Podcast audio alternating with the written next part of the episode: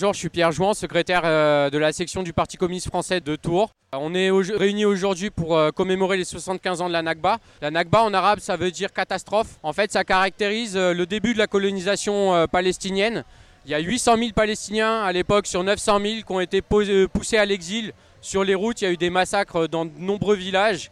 Donc aujourd'hui, on est là pour commémorer cet épisode-là pour rappeler un petit peu que la, situation aujourd'hui en Palestine a, tendance à s'aggraver et pour rappeler aussi euh, les revendications qu'on peut avoir pour une paix juste et durable entre le peuple palestinien et israélien de commémorer cette, cette, catastrophe, la Nakba, dans des conditions euh, les mêmes. le, peuple palestinien souffre encore sous les bombardements. Il y a des ah. tirs des deux côtés, bien sûr, mais en tout cas aussi, il y a les tirs de l'autre côté qui, subissent, qui font, qui font beaucoup de dégâts. Tout à fait, il y a, ça. Bah, la situation des réfugiés, aujourd'hui, elle n'est toujours pas réglée. Je disais tout à l'heure qu'ils étaient 900 euh, 000. Aujourd'hui, les descendants de ces réfugiés-là, ils sont 5 millions. Et euh, le droit au retour qui a pourtant été dicté par le droit international, il est toujours bafoué aujourd'hui. Donc effectivement, il y a les bombardements aussi comme vous parliez, et il y a aussi la situation du quotidien, la situation d'apartheid que peuvent connaître le, peuple palestinien.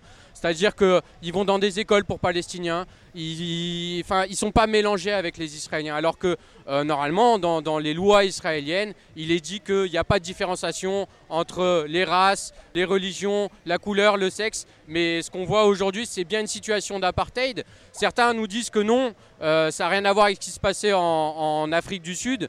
Mandela lui-même qui a subi l'apartheid et qui a été emprisonné euh, pendant beaucoup beaucoup d'années, qu'on a mis du temps à sortir de prison, il qualifiait cette situation d'apartheid. Aujourd'hui, il y a un vrai souci aussi par rapport à cette situation-là du quotidien, au-delà des bombardements et autres. L'apartheid aussi, c'est un mot pour accepter l'autre. Comme vous avez cité Mandela, vous avez cité. Et, on manque d'intelligence, on manque aussi de compassion vers l'autre, aussi pour, pour reconnaître l'autre, pour arrêter de le faire subir ce qu'ils subissent maintenant les Palestiniens. Oui, c'est très important ce que vous venez de dire là, reconnaître l'autre. Et pour le moment, Israël ne reconnaît pas l'État palestinien. Et il y a tout un tas de pays à travers le monde qui ne reconnaissent pas l'État palestinien. Et d'ailleurs, c'est ce que nous, on revendique aujourd'hui, c'est la reconnaissance de l'État palestinien par l'État français. Ça a été, il y a eu un vote en 2014 sous Hollande, à la fois à l'Assemblée nationale et à la fois au Sénat, pour reconnaître euh, l'État palestinien.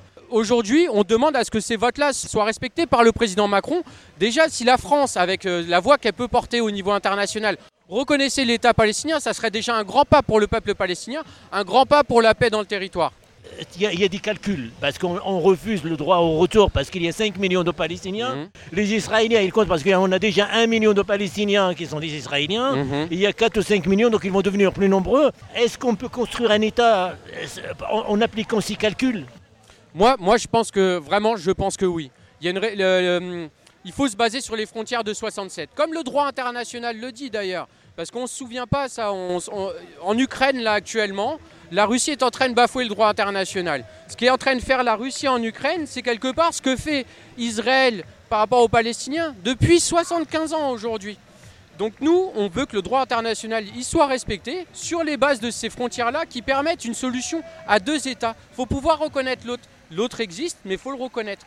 Et c'est pour moi la seule solution de paix et pour le Parti communiste français la seule solution pour la paix dans ce territoire, c'est qu'il y ait une solution à deux États pour une paix juste et durable, pour que les, peuples, les peuples, là on ne parle pas des grands dirigeants qui, font des calculs comme vous dites, vraiment les peuples, les, gens puissent vivre dignement et, euh, et dans la paix, c'est ça le plus important. Mais en tout cas, la réponse est qu'on ne peut pas construire un État suivant des calculs. Euh, on construit un État avec, les, fondements et des règles que cet État peut être viable même pour plus tard. je suis tout à fait d'accord avec vous. C'est ça aussi le respect. Le droit international, c'est aussi le respect du droit de chacun. Et Israël, euh, que ce soit Israël ou la Palestine, ils, ont le droit, chacun a le droit à l'autodétermination. Et l'autodétermination du peuple palestinien, elle est hyper importante. C'est un peuple qui a, su montrer euh, euh, une certaine lumière dans, la, région pendant un moment, euh, avec des positions. Euh, Arafat, il a, il, il tenu des positions qui, étaient, plutôt révolutionnaires dans le monde arabe et il, a su pousser pour des positions progressistes. Derrière le combat pour la paix, il y a un combat pour tout un tas d'autres choses et c'est d'abord l'autodétermination des peuples. Mais quand même, il faut signaler que jusqu'à maintenant, les Palestiniens de Jérusalem continuent à être expulsés de leurs maisons, de leur, la maison de leur, arrière-arrière-grand-père, ils continuent quand même à être expulsés, soit par les colons, soit par des, des décisions de justice. Tout à fait, et ça a tendance à s'aggraver, et ça s'est aggravé depuis que Trump est passé par là. Moi, c'est ça, j'ai envie de le rappeler aussi. Le fait que Trump ait accepté que l'ambassade d'Israël se trouve à, Jérusalem, depuis je trouve qu'il y a une accélération, une intensification. Ils ont réussi à emmener un certain nombre de pays du monde arabe avec eux. Euh, le Maroc, par exemple, aujourd'hui, euh, reconnaît l'État palestinien, euh, israélien, soutient même l'État israélien dans ses... et les, Palestiniens, ils, ont perdu en caisse de résonance. C'est ce que je disais tout à l'heure dans mon intervention, c'est que ça a tendance à s'aggraver en Palestine, la situation, mais la caisse de résonance dans nos pays, par exemple en France, elle devient de moins en moins forte il faut qu'on investisse les associations comme Association France-Palestine Solidarité, l'association BDS Boycott, Sanctions et Désinvestissement, pour pouvoir aider euh, et, développer un message de paix pour ces deux peuples. Parce que c'est important, ça ne se passe pas que là-haut, ça se passe aussi chez nous. Et euh, on est tous frères et il faut, tous qu'on lutte pour la paix. on y arrivera. Mais en tout cas, là, là, j'apporte juste une précision, c'est que c'est une décision personnelle du roi du Maroc qui a reconnaître, mais pas le peuple en tout cas, parce qu'il y a des manifestations qui sont opprimées au Maroc, et ça c'est inadmissible parce que les Marocains et le reste du monde, et à Tours précisément, il y a des manifestations pour la paix, mm. que pour la paix.